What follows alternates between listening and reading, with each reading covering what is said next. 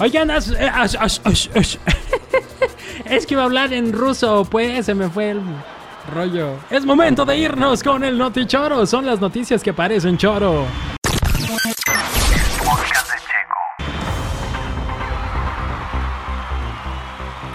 Alejandra Guzmán. Ay, no sé. Las intensas lluvias le jugaron una treta a la buena Alejandra Guzmán.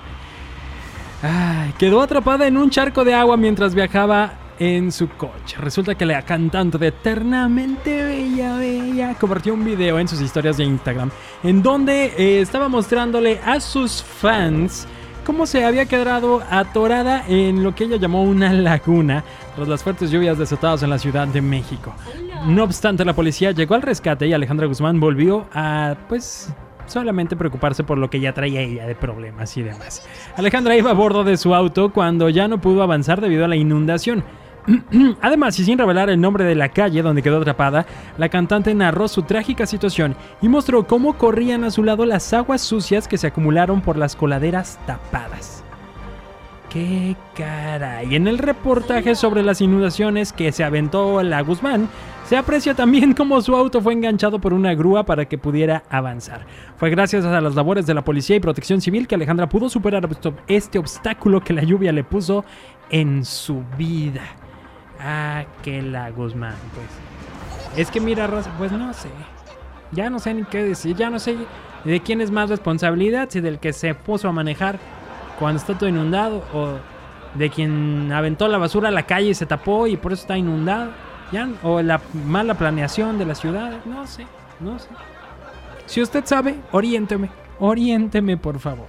Y vamos con más información. Resulta ser que fueron fake news. Así están diciendo los atletas de Tokio que están demostrando que las camas de la Villa Olímpica sí sirven para tener sexo. Sexo, dicen. Ay, ay, ay. Pues es que se llegó a mencionar que en las habitaciones estarían camas antisexo que fueron eh, puestas a prueba por los mismos deportistas que dijeron que pues no es cierto, que sí aguantaban, aunque fueran de cartón. Por ejemplo, el gimnasta irlandés Rice McLinagan fue el primero en compartir con sus seguidores que las camas de cartón son más resistentes de lo que, se, de lo que parecen. Pues en un video que subió a su red social comienza a brincar sobre su cama y no se desbarata.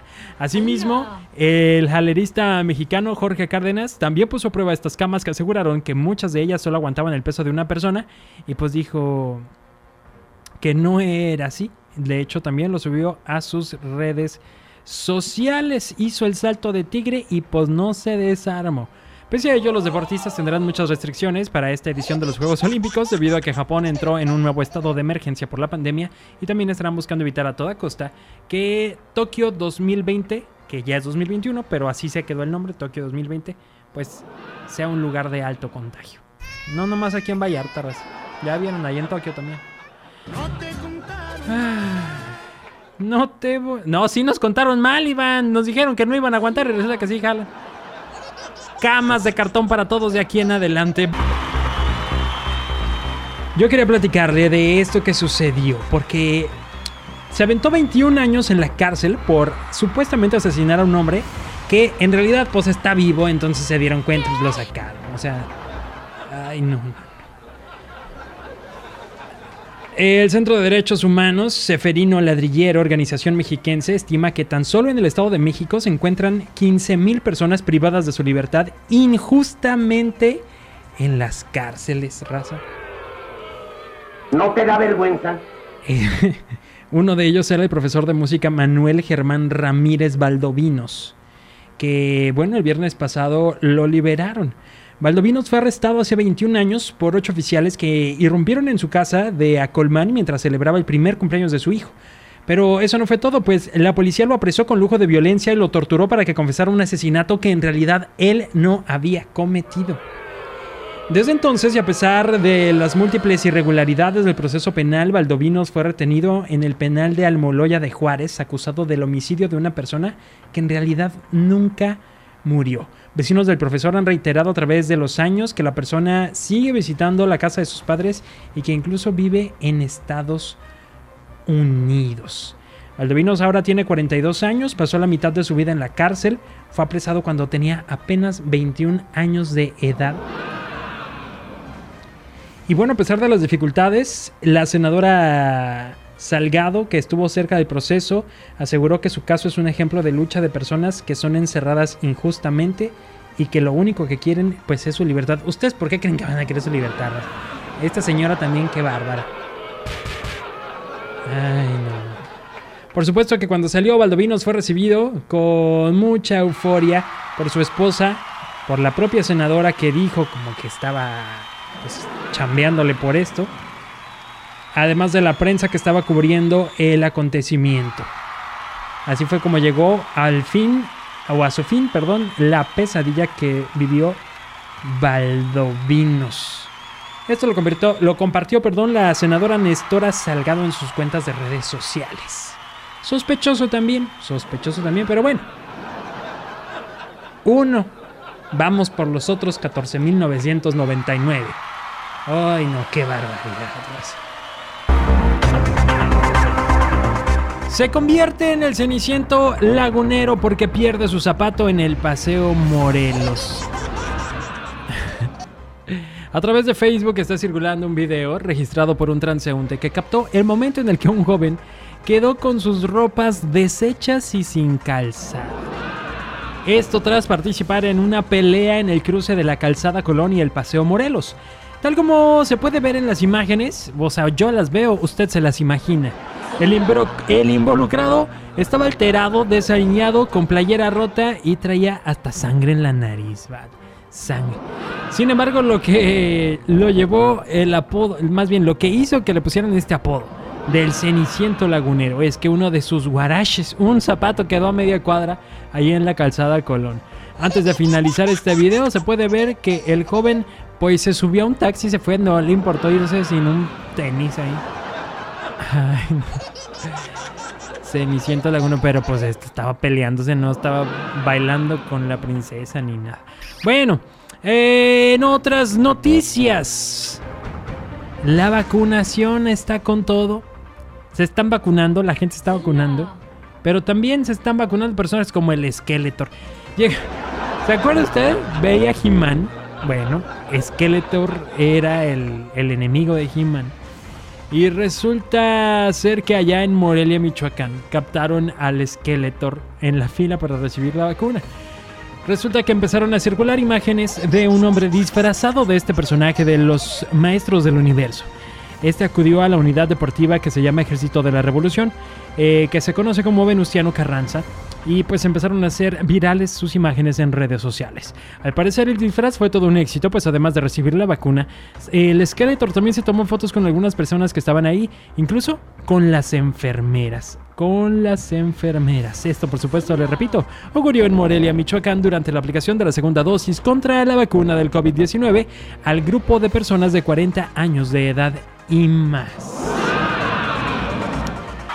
En otras noticias, en otras noticias, un remolino sorprendió a jugadores de fútbol. Estos hechos ocurrieron hace algunos días en la ciudad de Bolivia. Eh, los hechos ocurrieron el pasado martes, de hecho, mientras se disputaba un partido en Bolivia. Por fortuna, ninguno de los jugadores resultaron lesionados, pero es impresionante como ver en el video, pues se formó este remolino pero grande, no un revolinillo ahí de tierra cualquier, no, grande, grande. Y pues nomás corrieron, pues ¿qué más haces tú? Ciegos quedaron, también te entra tierra a los... Me han contado, me han contado, Iván, me han contado. Una propuesta de matrimonio, Iván. propuesta de matrimonio recibió. Eso está muy... Pues qué bueno, ¿no? Qué bueno. A veces se gana, a veces se pierde, otras veces ganas cosas que no pensaste.